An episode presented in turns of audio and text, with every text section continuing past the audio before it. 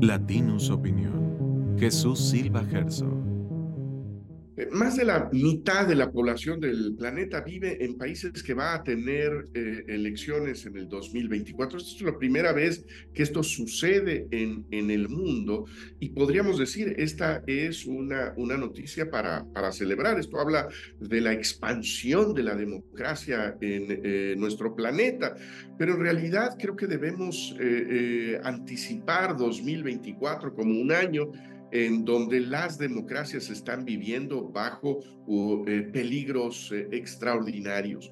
Pensemos en el caso de eh, Estados Unidos, en donde puede ganar las elecciones presidenciales Donald Trump, un hombre que desconoció los resultados electorales hace cuatro años, que trató de quedarse en la presidencia a pesar de haber perdido eh, la, votación y que hoy hace campaña amenazando en que va a usar la presidencia de los Estados Unidos como un látigo de su venganza. Eh, tendremos elecciones en dos países en guerra, en Rusia y en Ucrania. Eh, en Ucrania, pues no es claro que haya condiciones eh, mínimamente aceptables para que se den los procesos electorales, las campañas.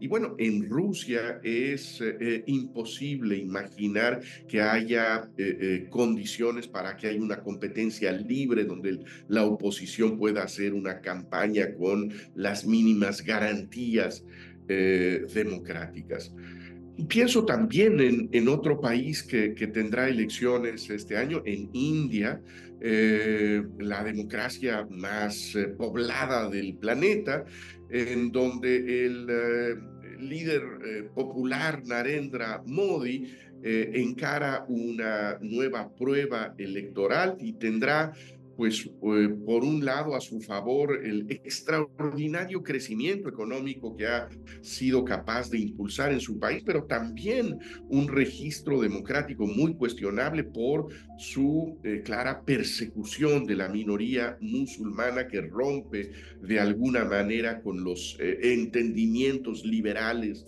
de la, de la democracia en, en India. Creo que así debemos nosotros pensar lo que se avecina en 2024, una, una elección eh, muy compleja que creo que enfrenta tres grandes eh, desafíos, tres grandes amenazas. La primera es la intervención ilegal del gobierno federal a favor de Morena. Eh, hemos visto desde hace meses al presidente de la República como el jefe de la campaña de Claudia Sheinbaum, como el eh, hombre que utiliza todos los medios a su alcance para apoyar a su partido político, a pesar de que la ley explícitamente se lo prohíbe.